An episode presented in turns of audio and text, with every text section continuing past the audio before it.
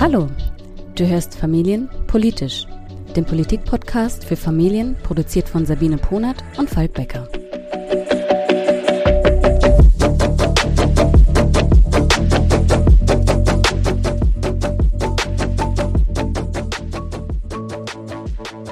Hallo Sabine. Hallo an unserem heutigen Freitag. Wir nehmen jetzt schon ein bisschen vorab auf und wir nehmen was auf, was wir eigentlich gar nicht geplant hatten. Ziemlich spontan.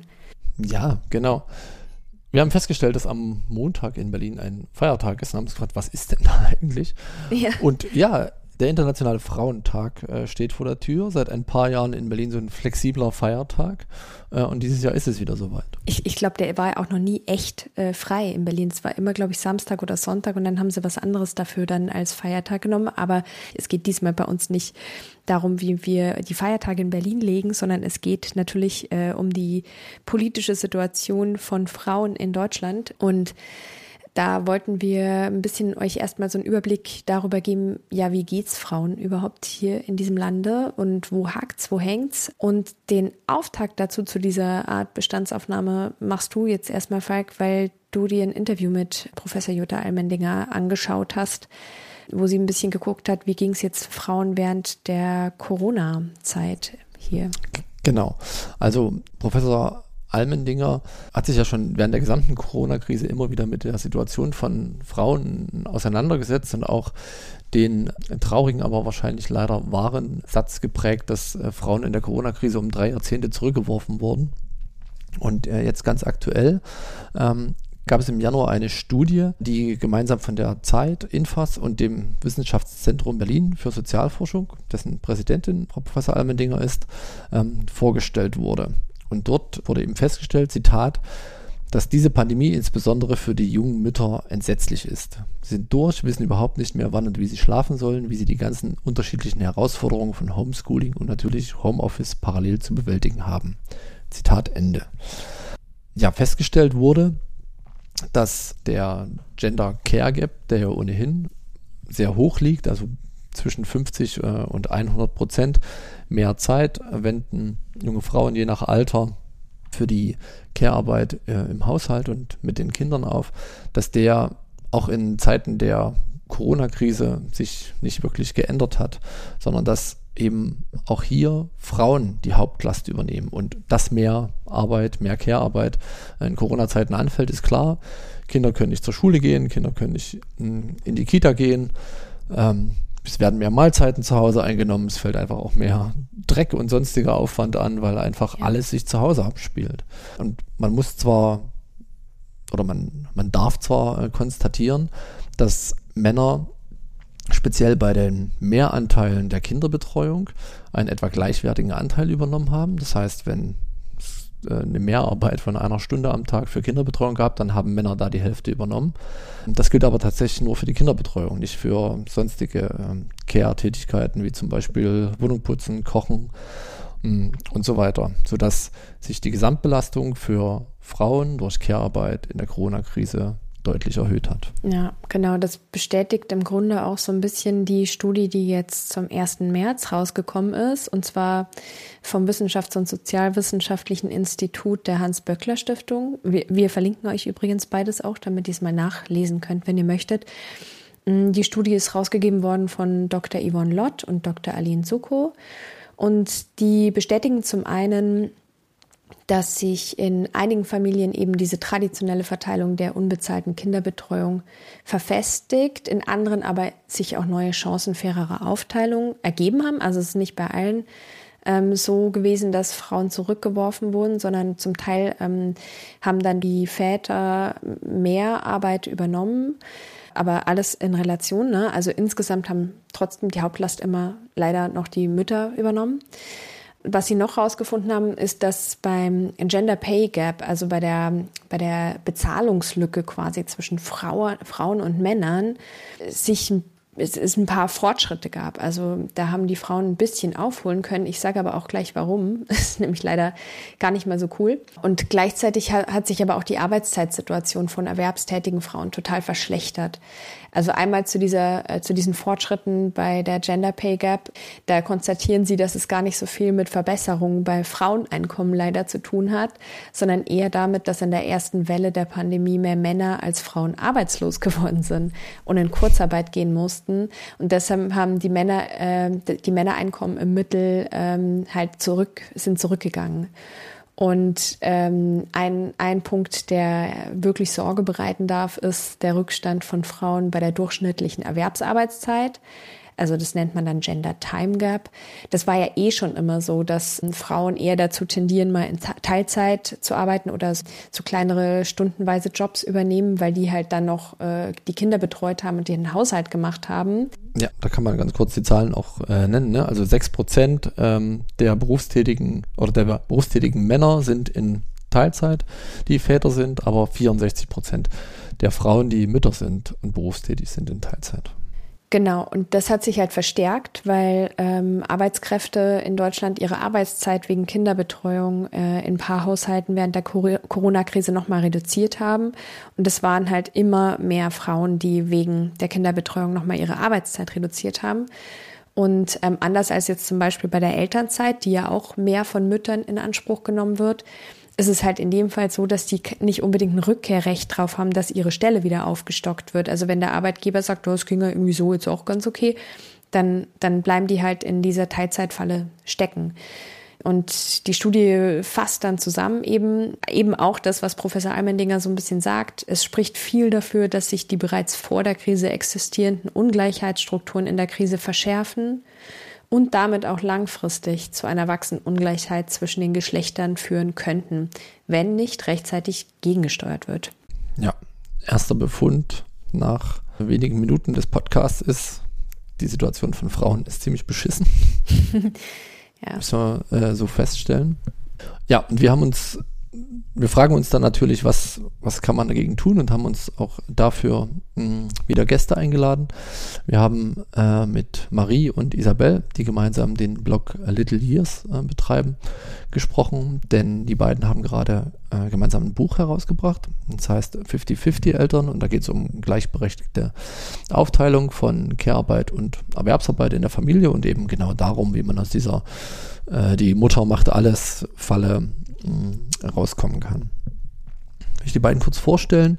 Isabel äh, Robles Salgado hat Politikwissenschaft und Kunstgeschichte studiert und anschließend in Brüssel am Europäischen Parlament gearbeitet. Sie lebt in Berlin, hat zwei Kinder und schreibt als freie Mitarbeiterin Texte. Und sie führt diesen Blog Little Years gemeinsam mit Marie Zeisler. Marie hat einen Bachelor und Master in europäischer Ethnologie und äh, hat in Berlin als Presse- und PR-Managerin gearbeitet. Sie ist ebenfalls zweifache Mutter. Wir haben die beiden als erstes gefragt, warum ihnen dieses Thema gleichberechtigte Elternschaft wichtig ist und welche politische und feministische Bedeutung äh, das Thema für sie hat. Marie hat uns diese Frage beantwortet. Ja, das ist keine ähm, Frage, die man jetzt eigentlich innerhalb von zwei Minuten beantworten kann, aber ich versuche es trotzdem mal.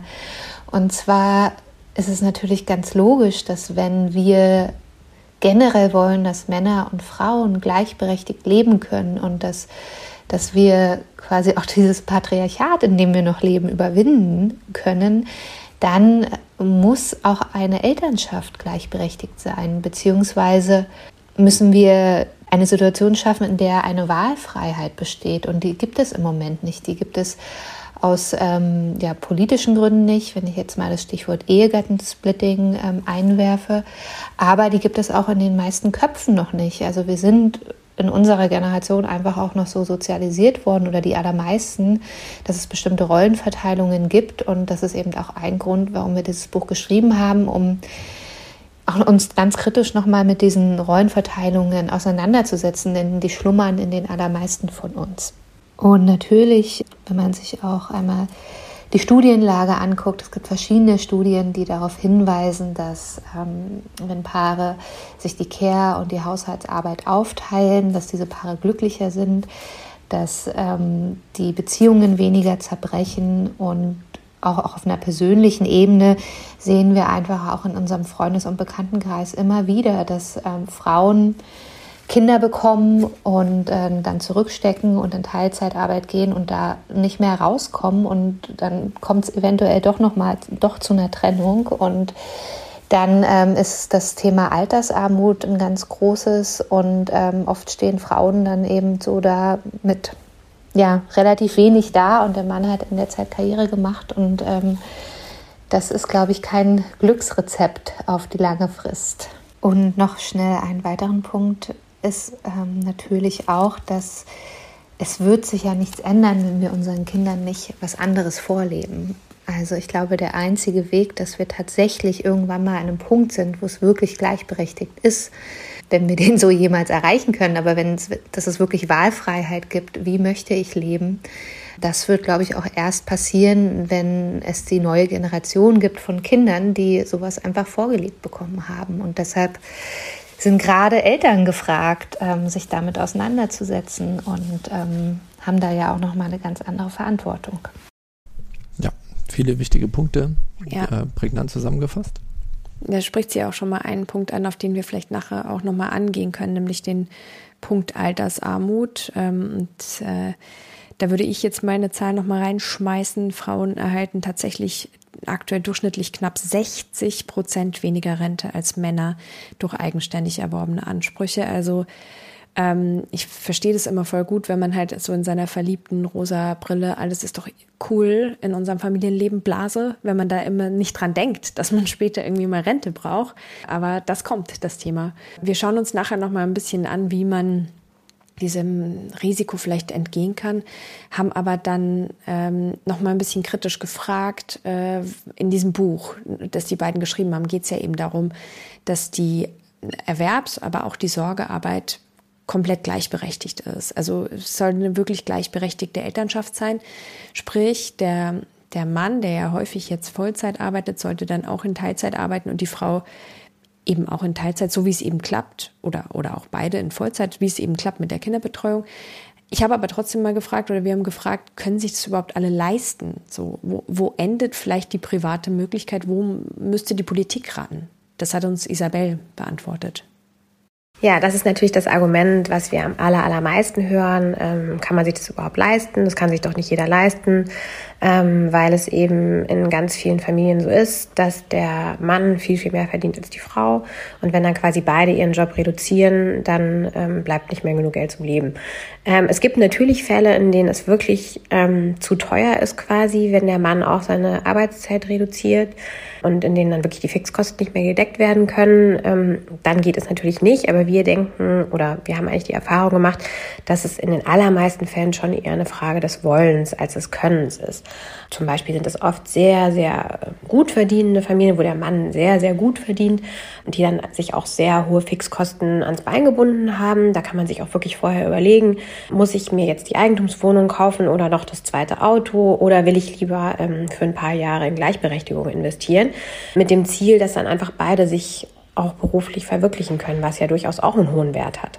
Wenn man zum Beispiel sagt, man kann sich die Elternzeit des Mannes nicht wirklich leisten, weil er so viel verdient, dass die 80 Prozent, 1800 Euro sind es, glaube ich, maximal, die man dann maximal bekommt, dass die nicht reichen, um den Lebensunterhalt zu decken, dann kann man sich zum Beispiel auch einen Puffer zurücklegen und sagen, uns ist das viel wert, wir möchten aber ein gleichberechtigtes Paar sein und dafür legen wir uns einen Puffer zurück. Also es ist ganz oft eine Frage der Priorisierung. Geld oder Glück, sagen wir so ein bisschen ähm, provokant. Insofern, ähm, es sind oft gerade die sehr gut verdienten Familien, die sagen, wir können uns das nicht leisten und wir glauben, dass gerade die es eigentlich oft hinbekommen. Und wie gesagt, auf lange Frist, wenn beide dann für eine Zeit zum Beispiel reduzieren und dafür aber nicht komplett aus dem Arbeitsleben ausscheiden, haben eigentlich auch auf lange Frist beide mehr Möglichkeiten, ähm, auch aufzusteigen beruflich und entsprechend auch ihre Gehälter zu erhöhen. Also und es ist immer besser, zwei Gehälter zu haben als eins, weil es kann immer sein, dass einer wegfällt, einer krank wird, einer seinen Job verliert und dann hat man einfach noch jemand anderen, der das auf, aufheben kann. Ganz abgesehen davon, dass natürlich die Frauen, wenn sie so lange nicht arbeiten, und es sind eben meistens die Frauen, deswegen sage ich das jetzt so, ähm, rentenmäßig einen großen Nachteil haben und so weiter. Also für die Fairness ist es einfach schlau, wenn beide ihren Beruf weiter verwirklichen können. Ähm, und ob das eine politische Dimension hat, ja natürlich hat es eine politische Dimension, weil es ja schon meistens damit losgeht, dass die Frau von vornherein weniger verdient. Und das liegt natürlich ganz oft meistens nicht an der Frau oder an ihrer Arbeitsleistung, sondern am Gender Pay Gap. Es ist einfach so, dass Frauen immer weniger verdienen, fast immer weniger verdienen und das ist natürlich strukturell gemacht. Und solange wir da ähm, keine klare Regeln haben und klare Gesetze haben und auch es mehr Lohntransparenz gibt in Deutschland, ähm, ja, ist es leider an den privaten Haushalten da für Gerechtigkeit zu sorgen. Vielleicht eine ganz kleine Korrektur anbringen. Die Bezugshöhe des Elterngeldes, speziell wenn man in die oberen äh, Regionen gerät, wo man an die, an die Bemessungsgrenze kommt, liegt bei maximal 65 Prozent. Mhm.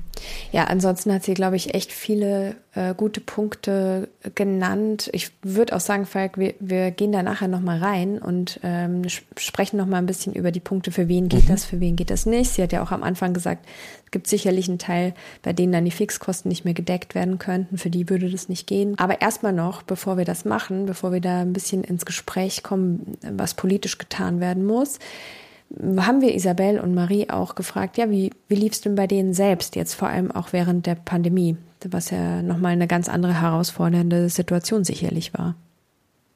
Ja, also ich kann für meinen Teil sagen, dass wir auf jeden Fall unsere Gleichberechtigung beibehalten konnten. Das hat natürlich gerade jetzt in der Corona-Krise wieder sehr, sehr viele Faktoren, ähm, die da mit reinspielen. Und wir haben da sicher auch bei vielen Sachen Glück gehabt. Also im ersten Lockdown war es so, dass ich erst sehr krank war und mein Mann dann zum Glück in der Zeit nicht so viele Jobs hatte und sich um die Kinder kümmern konnte.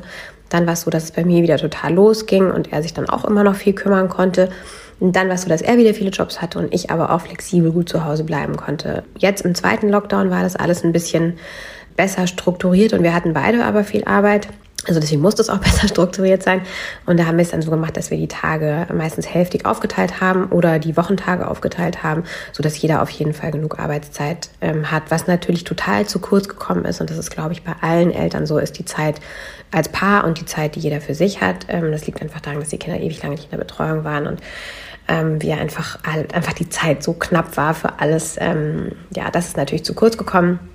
Ich kann aber sagen, dass ich wesentlich weniger erschöpft bin als meine Freundinnen, die ähm, keine gleichberechtigte Partnerschaft führen, wo teilweise der Mann auch in der Corona-Krise völlig ähm, ohne weiteres weiter ins Büro gegangen ist und sich auch weiterhin nicht wirklich am Haushalt und an der Kinderbetreuung beteiligt hat. Und dann mussten die auch das Homeschooling alleine machen. Und das ist einfach, also jetzt in der Krise ist ja nochmal so klar geworden, was da eigentlich geleistet wird zu Hause. Und ähm, wenn das nur eine Person machen muss und die vielleicht auch noch nebenbei einen Job hat, dann ähm, ist das einfach sehr, sehr, sehr anstrengend und nicht ohne Grund sind jetzt auch die Mutter-Kind-Kuren völlig überbucht und so weiter, weil es sind einfach wirklich sehr, sehr viele Eltern und eben insbesondere Frauen völlig, völlig ausgebrannt. Und ähm, ja, also meine Erfahrung ist zumindest, dass die, die sich gleichberechtigt aufteilen, ähm, da ein bisschen besser davon gekommen sind, weil zumindest nicht die Last auf einer Schulter liegt. Ja, und bei uns war das so, dass ähm, im ersten Lockdown die Elternzeit meines Mannes anfing. Von daher ist er dann zu Hause, eh zu Hause gewesen. Und ich habe gearbeitet und jetzt beim zweiten Mal war es tatsächlich so, dass ich da mehr gestemmt habe, weil er im Krankenhaus arbeitet und sich da ja nicht so einfach rausziehen konnte und da natürlich auch systemrelevant war und ist und ähm, er natürlich geschaut hat, dass er früher geht oder auch mal einen Tag frei nimmt. Den Großteil habe ich dann aber doch tatsächlich gestemmt, würde ich mal sagen. Und ähm, muss aber dazu sagen, dass das insofern auch jetzt nicht so wahnsinnig anstrengend war, weil dann doch auch das kleinere Kind ähm, in die Notbetreuung gegangen ist, zeitweise. Ähm, der ist anderthalb und ich hätte natürlich sonst einfach auch wirklich gar nicht arbeiten können und das ging, ging auch nicht, das ging nicht so. Und ja, von daher, also erster Lockdown er ist er zu Hause geblieben, zweiter bin ich äh, mehr zu Hause geblieben. Und ähm, generell ist es aber auch so, dass wir nicht hundertprozentig bei 50-50 sind. Ähm, es gibt Absprachen, dass sich das äh, in naher Zukunft auch wieder ändern wird. Im Moment äh, geht das gerade nicht äh, anders und das ist aber auch in Ordnung. Und ähm, wir schreiben auch in unserem Buch, dass es eben nicht immer möglich sein wird, komplett 50-50 zu machen. Was ich aber merke, ist, dass dadurch, dass er ähm, die Elternzeit genommen hat und tatsächlich auch viel mit dem Kind alleine zu Hause war, er wirklich eingebunden ist in ja, die Care- und die Haushaltsarbeit. Also dass er auch total auf dem Schirm hat, ähm, wenn der Kühlschrank leer ist, dass er, sobald er zu Hause ist, ähm, anpackt, wo er kann und auch eine ganz enge Bindung hat zu unserem, zu unserem kleinen Sohn ähm, und den ins Bett bringt und morgens mit ihm aufsteht. Und also ja, da spüre ich schon eine enorme Erleichterung. Ähm, das hatte ich jetzt bei meinem ersten Kind, das einen anderen Papa hat, so überhaupt nicht. Ja, es sind natürlich ganz viele Aspekte, ne, die da zusammenkommen, die jetzt einfach mal über die berufliche Situation von Frauen hinausgehen, äh, sondern eben auch auf das ganze Thema gleichberechtigte Elternschaft an sich mh, mm, einzahlen. Das finde ich ganz spannend, weil ich mich da auch gut wiederfinde. Ne? Bei uns äh, lief es so ähnlich. Meine Frau hat quasi den ersten Lockdown in Elternzeit gemacht. Ich habe danach Elternzeit gehabt und habe die dann quasi einfach verlängert, bis der zweite Lockdown, zumindest Kita-seitig jetzt ähm, vorbei gewesen ist. Und dadurch haben wir das auch mehr oder weniger mh, mm, aufgeteilt. Wie lief das ja. bei euch? Bei uns war es ein bisschen, glaube ich, eher so wie bei Marie. Ähm, oder ist es auch so? Also wir, unsere Kinder sind ja jetzt schon ein bisschen älter, sprich Elternzeit war da jetzt kein, kein Thema mehr, aber mh, mm, ich arbeite, ich glaube, 70 Prozent oder sowas, also keine Vollzeit, aber schon viel. Und ähm, mein Partner ähm, arbeitet in Vollzeit und deswegen übernehme ich schon mehr Care-Arbeit. Das ist aber okay und das bedeutet nicht, dass ähm, mein Partner quasi sich da so rausnimmt. Ich finde, ähm, das ist ein großes Glück, mit jemandem zu leben, der so ähm, auch ähm, ja sich seiner sich dessen bewusst ist, dass er Teil des äh, Familiensystems ist und das eben auch automatisch übernimmt.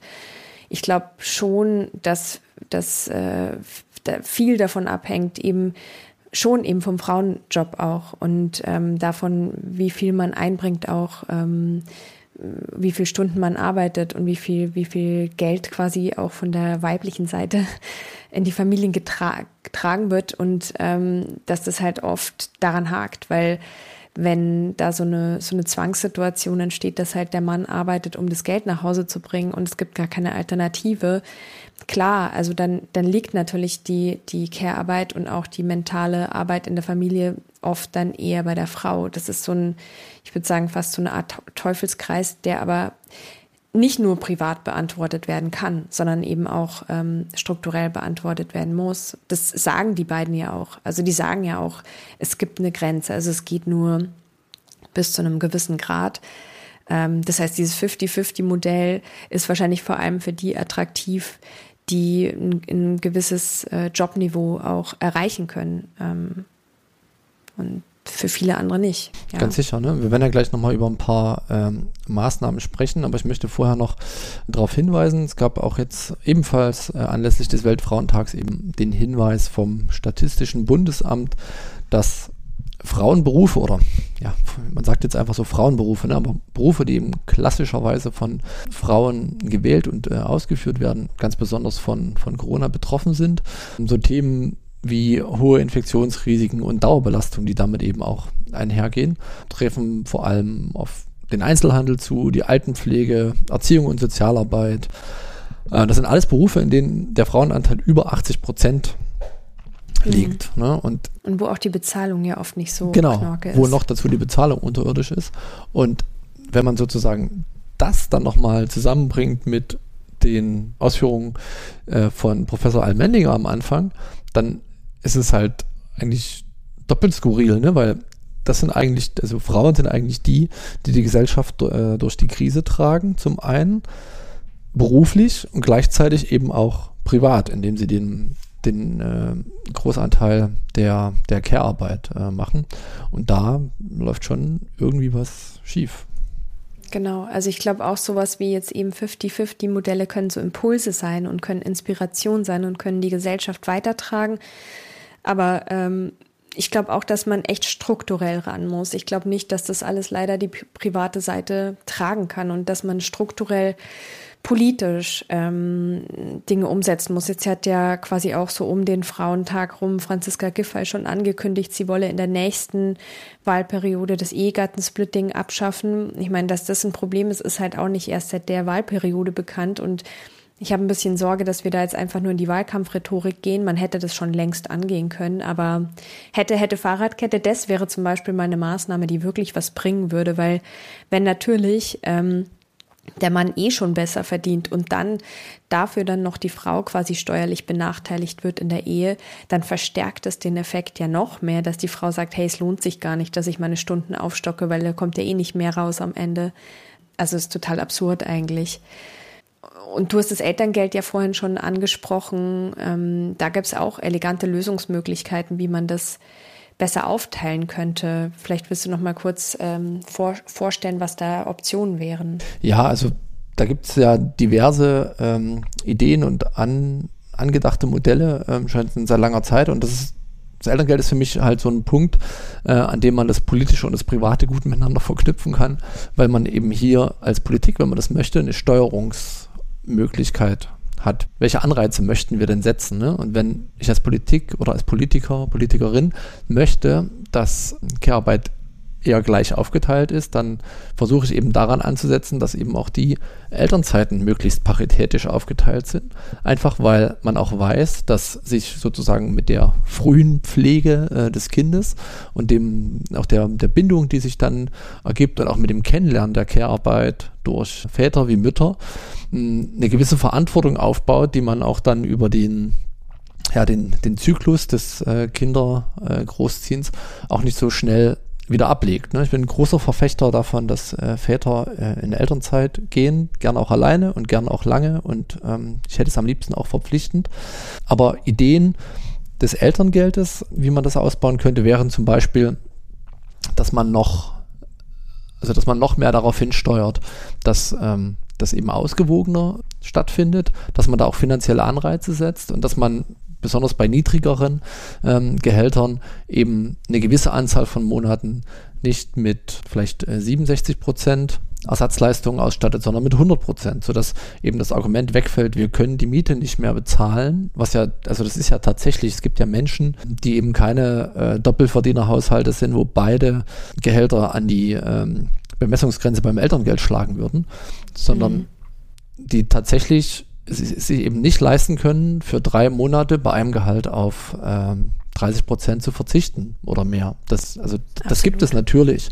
Und diesen Menschen Elternzeit zu ermöglichen und damit vielleicht auch einen Ausblick darauf, wie es sein könnte, ne? ähm, mehr Zeit mit seinen äh, Kindern zu verbringen und da dann vielleicht auch einen Denkprozess in Gang zu setzen und vielleicht äh, dann auch nochmal die Zeit dafür nutzen zu können, dass die, dass die Frau äh, sich dann beruflich orientieren kann, einen Job suchen kann, der eben dazu führt, dass der Mann nicht mehr nur arbeiten muss oder nicht mehr der Alleinverdiener ist. Das sind Steuerungsmöglichkeiten, die der Staat hat und die er aus meiner Sicht unbedingt nutzen muss und ähm, nutzen sollte. Ne? Und der zweite Auf Punkt, der da natürlich reinspielt, äh, auch das ist ein Thema, was jeder, der jetzt in der Corona-Zeit ähm, Kinder selbst betreut hat, äh, natürlich schmerzlich ähm, vermisst hat, einfach weil es jetzt, jetzt pandemiebedingt nicht ging, hm, sind eben gute Kinderbetreuungsstrukturen.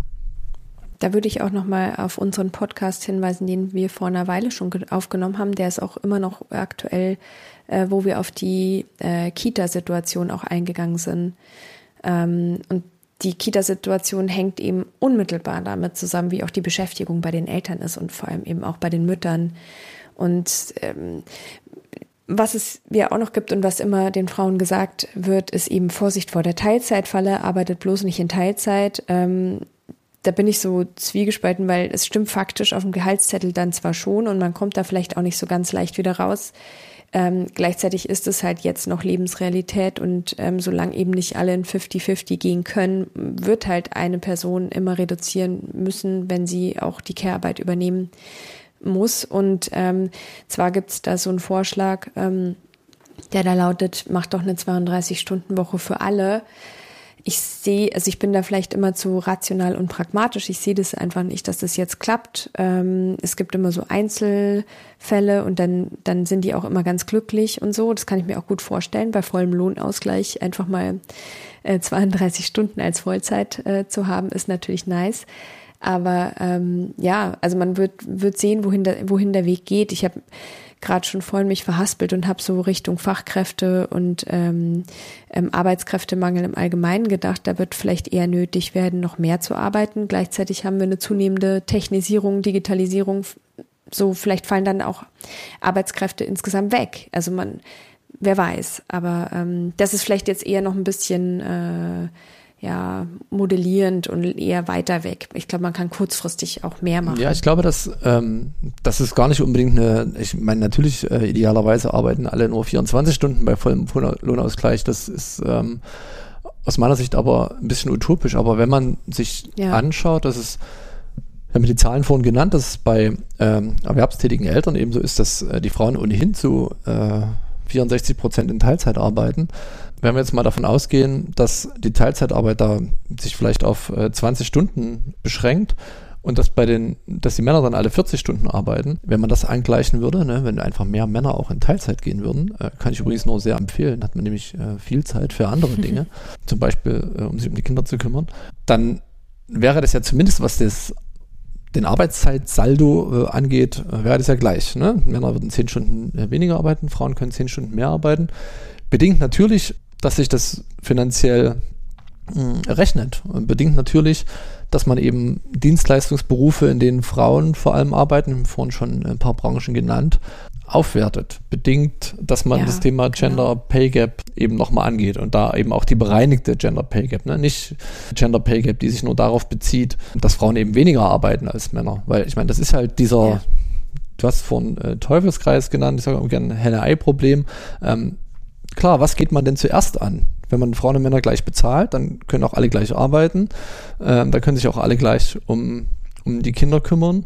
Und dann können auch Männer in Elternzeit gehen. Dann ist auch für Unternehmen egal, ob sie Männer oder Frauen einstellen, weil die gehen sowieso irgendwann in Elternzeit, wenn sie im gebär- oder zeugungsfähigen Alter sind. Männer sind ja dann eigentlich fast noch komplizierter. Die können ja dann von äh, 20 bis äh, 75 in Elternzeit gehen.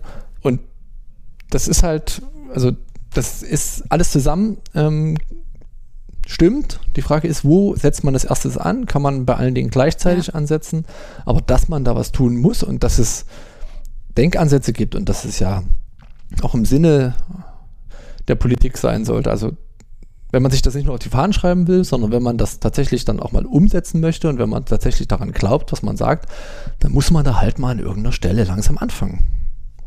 Ja, also ich glaube wirklich, dass das Einfachste wird tatsächlich unmittelbar sowas sein wie Ehegattensplitting und, und Elterngeld tatsächlich, weil ähm, es gab ja vor ein paar Wochen auch mal schon von Seiten der Linken so diesen Einwurf ähm, Arbeitszeitreduktion bei vollem Lohnausgleich und da lachen halt natürlich zu Recht die Arbeitgeber jetzt während der Corona-Pandemie nur müde.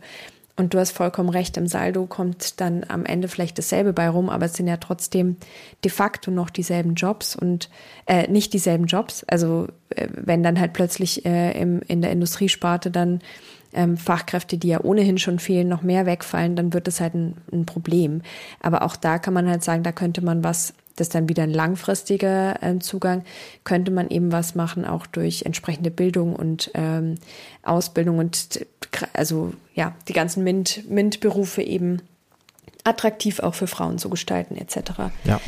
Ähm, also es, da könnten wir jetzt, glaube ich, noch ewig weitermachen. Ähm, auf jeden Fall muss was getan werden, weil so geht's nicht weiter. Und klar, was wichtig ist, ist schon, dass man bei sich selber, glaube ich, anfängt und sich ein anderes Mindset zulegt, auch sich darüber Gedanken macht, wie man eben langfristig sich finanziert, sollte, man wünscht es ja keinem, aber sollte meine Beziehung auch in die Brüche gehen. Das ist einfach Lebensrealität und alles andere. Also das nicht zu tun wäre halt ja gefährlich fast. Also genau. Ähm, also ich glaube, da ist privat und politisch beides gefragt. Ähm, das, man sagt ja auch immer, das Private ist politisch. Ähm, aber ich, ich, wenn, wenn wirklich jetzt die SPD auch in den Wahlkampf geht mit dem Thema weg, mit dem Ehegattensplitting und ähm, andere Parteien sind da ja auch äh, auf der Linie unterwegs, eben die Grünen zum Beispiel, dann, dann hoffe ich einfach, dass das wirklich Impulse gibt und dass sich da was tut. Ich bin gespannt. Äh, eine weitere gesetzliche Initiative, die, die es aktuell ja um die berufliche Gleichberechtigung von Frauen gibt, ist ähm, die äh, sogenannte Quotendiskussion. Ne? Äh, aktuell entscheiden in den 200 größten deutschen Unternehmen in den Vorständen nur 11,5 Prozent Frauen mit. Das soll sich durch eine gesetzliche Quote ändern.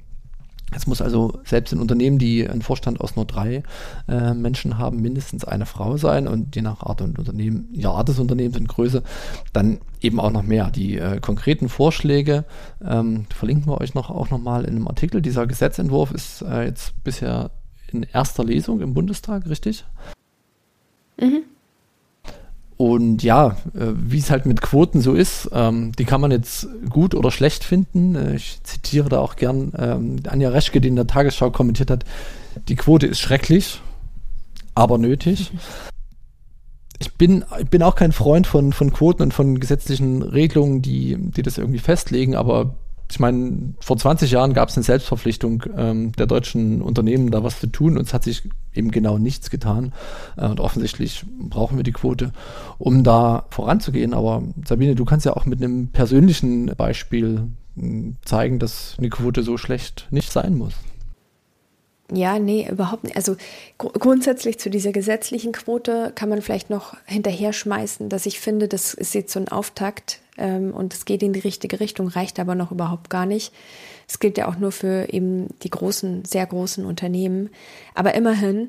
Und ähm, ich bin schon der Überzeugung, eben, weil wir haben vorher darüber gesprochen, ähm, welche Berufe wählen zum Beispiel Frauen und wie verhalten sich Frauen. Ich glaube, Isabel oder Marie haben es ja auch erwähnt, dass da ganz viel noch ähm, da, damit zusammenhängt, wie man selber groß geworden ist und so weiter. Und Warum erzähle ich das jetzt alles äh, rund ums Thema Quote? Naja, weil Frauen halt häufig immer noch mh, zurücktreten und Männern den, den Vortritt auch lassen. Also sie verhalten sich oft anders als, als Männer, wenn es ähm, um Ansprüche geht oder auch bei Gehaltsverhandlungen und so weiter.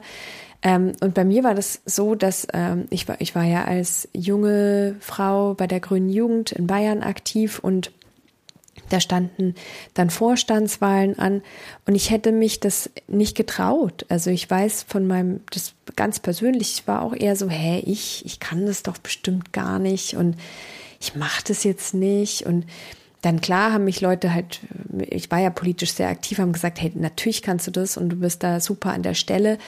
Aber ich wäre, glaube ich, und ich weiß es auch, ich glaube es nicht, ich wäre nicht angetreten für, für den Vorstand, wenn ich nicht diesen Quotenplatz bekommen hätte. Die Quote kann sowas sein wie ein Übergangsinstrument in meinen Augen. Und für mich hat die funktioniert. Ich bin dann an diesen Sprecherposten da gelangt und war dann ähm, da im, im Vorstand der Grünen Jugend Bayern und das hat mich total innerlich bestärkt und hat mir gezeigt, was ich kann und, und mir wahnsinniges Selbstbewusstsein gegeben. Und heute würde ich sicherlich auch mich, wenn ich Interesse an der Position habe, einfach hinstellen und mich dafür ins Rennen schmeißen. Ganz klar. Aber ähm, ich glaube halt gerade, weil eben unsere Gesellschaft noch nicht so ähm, ähm, ja äh, progressiv ist, wie wir sie gerne hätten, brauchen wir eine, unbedingt eine Quote. Ja, der Meinung waren auch ähm, 40 sehr prominente Frauen, die sich gemeinsam mit dem Stern zur Kampagne Ich bin eine Quotenfrau äh, zusammengetan haben. Und eine der Teilnehmerinnen dieser Kampagne ist äh, Düsen Tekal. Düsen Tekal ist eine deutsche Fernsehjournalistin, Autorin, Redakteurin, Filmemacherin und Kriegsberichterstatterin. Sie hat äh, zehn Geschwister und ist die Tochter kurdisch-jesidischer Eltern. Mit ihren Initiativen Harbor Help und German Dream setzt sie sich für den Schutz von Frauen und Kindern und eine äh, gelungene Integration ein. Wir haben Düsen Tekal auch äh, eine Frage zur Quote gestellt. Sie sind beruflich sehr erfolgreich. Warum braucht es trotzdem eine Frauenquote? Als Kriegsberichterstatterin, Sozialunternehmerin und Gründerin einer NGO im Irak, wo wir Frauenhäuser haben, weiß ich, dass es alles andere als selbstverständlich ist, als Frau diesen Schritt zu wagen. Denn es ist immer noch eine Männerdomäne. Und in Männerdomänen durchzudringen, insbesondere in diesen Regionen, heißt auch immer, dass man sich einer Gefahr aussetzt. Und zwar einzig und allein aus der Tatsache heraus, dass man als Frau Akteurin und Entscheiderin sein will.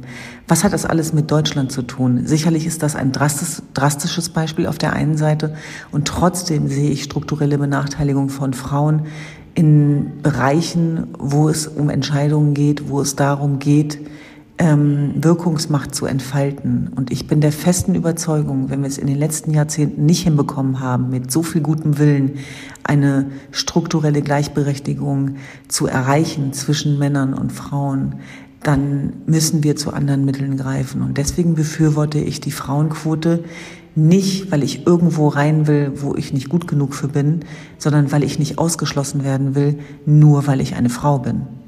Und unsere zweite Frage war, wie schafft man es, dass die Frauenquote das schlechte Image ablegen kann? Also dass Frauen Positionen zum Beispiel nur wegen der Quote, nicht wegen ihrer Qualifikation bekommen. Als Menschenrechtsaktivistin, Publizistin und Journalistin bin ich Anfeindungen und Widerstände gewohnt. Aber ich bin noch nie so heftig angegriffen worden wie als an dem Tag, als ich mich offiziell für die Frauenquote ausgesprochen habe. Ich glaube, das zeigt ganz deutlich das Image, was mit dem Einsatz für Frauenquote einhergeht. Und ich möchte alle Menschen da draußen ermutigen, nicht nur die Frauen, sondern auch die Männer, ähm, wenn sie sich nämlich dazu entschließen, die Frauen zu unterstützen in der Frauenquote, standhaft zu bleiben. So ist es immer, äh, nach meinen Erfahrungswerten, wenn man etwas ähm, Einschneidendes verändern möchte. Und das ist ehrlicherweise auch ein bisschen mein Mantra, dass immer dann, wenn es wichtig wird, immer dann, wenn es entscheidend wird, kommen immer auch die Widerstände. Und das Image der Frauenquote ist nicht das Problem der Frauen, sondern es ist das Problem derjenigen, die von dieser Macht nichts teilen wollen. Und da kann ich nur gegenhalten, dass wir weiter entschlossen für gleiche Chancen für alle Menschen kämpfen müssen. Was für ein starkes Statement. Ich glaube, besser kann man es nicht zusammenfassen, warum eine Quote eigentlich überhaupt kein Problem sein sollte und dass man auch gerade als Mann eben kein Problem damit haben sollte, sondern sich dafür einsetzen sollte, dass Frauen endlich gleichberechtigt sind. Ja, abschließend, äh, Sabine, klassisches ähm, Frauentagsgeschenk. Blumen. Glaubst du, du bekommst Blumen am Montag? Nee. Ich, äh, ich finde ja auch, äh, man darf wirklich diesen Tag, diesen Frauentag, der jetzt bei uns ein Feiertag ist, nicht falsch verstehen. Ich, für mich ist es kein, oh, schön, dass ihr Frauen in der Welt seid, es ist schön, dass wir in der Welt sind, sondern das ist ein, man sagt ein Frauenkampftag. Es geht darum, dass eben sich politisch, gesellschaftlich was tut. Und deswegen, ich mag immer gerne Blumen, aber jetzt nicht anlässlich des Frauentags, ehrlich gesagt.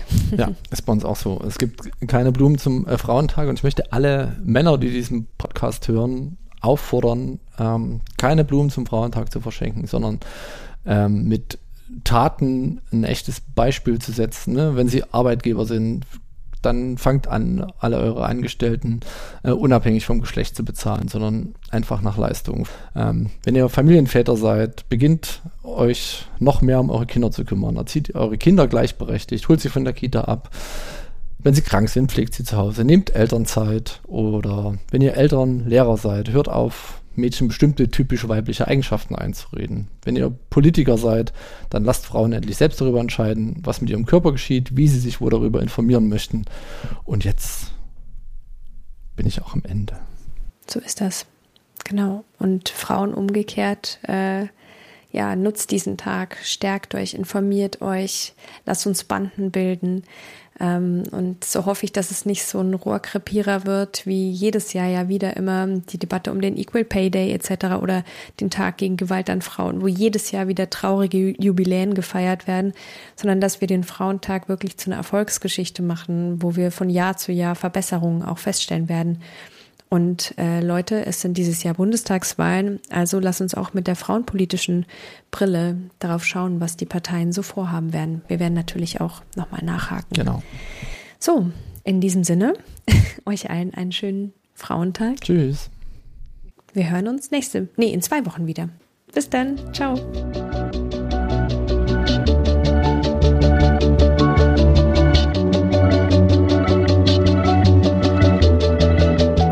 Fürs Zuhören. Wir lieben Feedback. Am liebsten per Mail an info@familienpolitisch.de oder über Instagram. Bis zum nächsten Mal.